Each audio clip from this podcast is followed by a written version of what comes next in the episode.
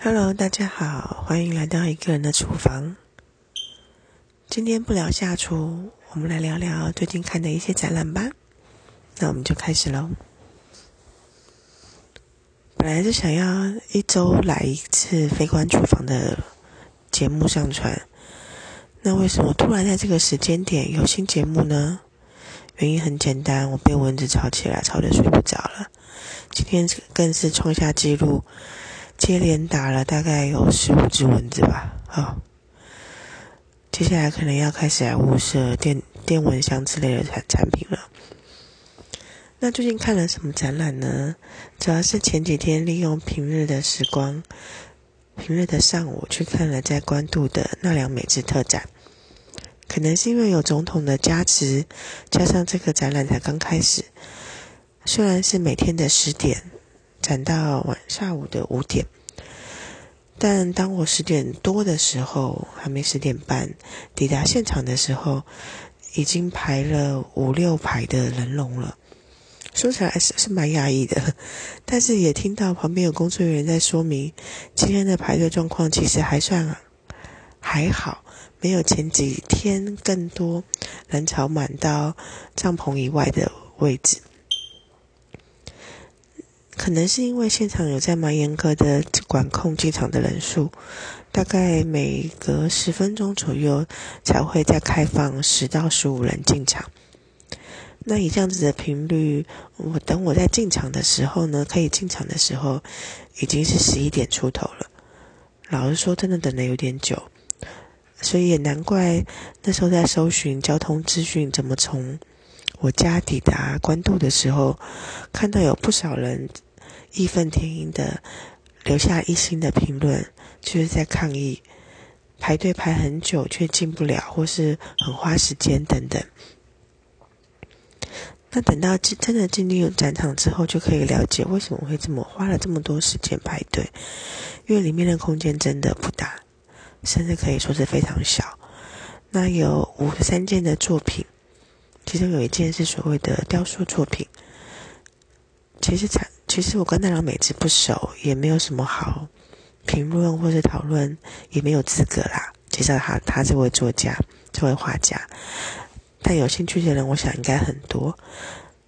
那为什么会想聊聊这个展览呢？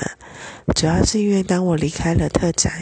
的时候，需要先到一楼，再搭电梯离开的时候，当走到了一楼，看到了另外一个展览，让我大为惊惊喜，那就是《挑衅世界》，主要是把时间着重在那在日本那十十年，应该是二战以后吧，一个短暂的只有。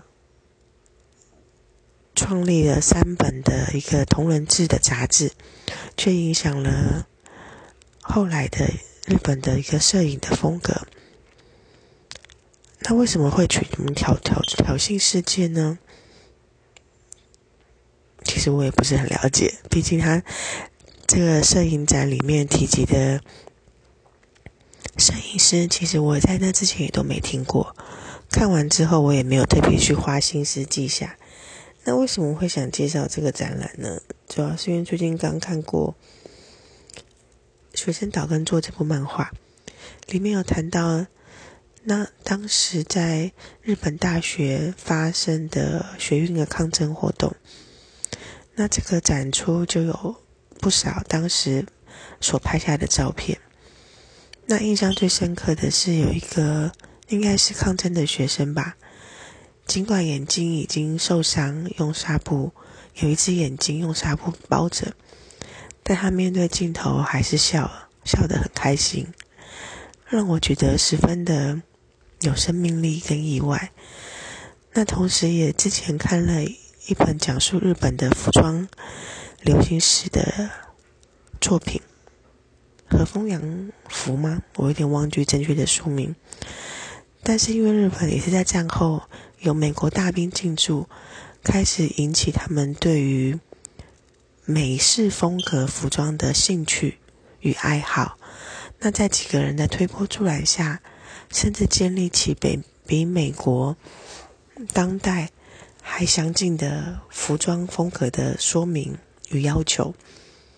所以在看到那个时代的照片的时候，尽管只是惊鸿一瞥，寥寥几张，都让人暗自觉得呼应之前看过的这些服装风格的介绍，所以觉得分外有趣。也因为这样，想推荐如果有去看奈良美智特展的朋友，可以预留一点时间，看看一楼这个展展览。希望你也能获得其他意外的惊喜。那除了这个展览，昨天也抽空去看了南港的烘焙展。老实说，自己算是一个喜欢烘焙甜点的人。之后的食谱也会提到一些一个人也可以做的甜点。但是每次去断断续续去过了两次的烘焙展，两次都有点意外，怎么现场人这么多啊？其实台湾人比我们比我还想象的更喜欢烘焙吗？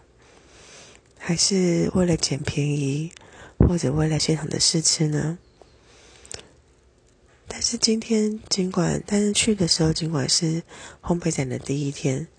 但人潮实在多的不像话，两相比较就有点不懂，到底我们台湾现在的防疫规范到底是什么？还是一切全赖主办单位的心脏大不大颗，愿不愿意承受这些规范下带来的不同影响呢？很是有趣。那我自己也挑了一些。原本在计划内的东西，看到了一些似乎很常见又很又很新奇的模模具与器具，但也许今年因为疫情，我觉得展示的内容没有像我前几次去的时候感觉更丰富。比起上次去有看到很不少的茶茶叶，这次的咖啡似乎反而变大众了。嗯，现在也不确定下下几期的烘焙展会不会再去逛逛。毕竟现场逛怎么样也要两三个小时吧。如果只是去闲逛，好像没有任何意义。而且逛完都会有一种真的是很有比较便宜吗？嗯，毕竟现在网络购物这么发达。在价格上的吸引力，如果没有这么的充分，实在好像很难说服自己要跑去像朝圣一样的先逛两先逛下去。那这次的闲聊就到这里喽，那我们下次再见吧，拜拜。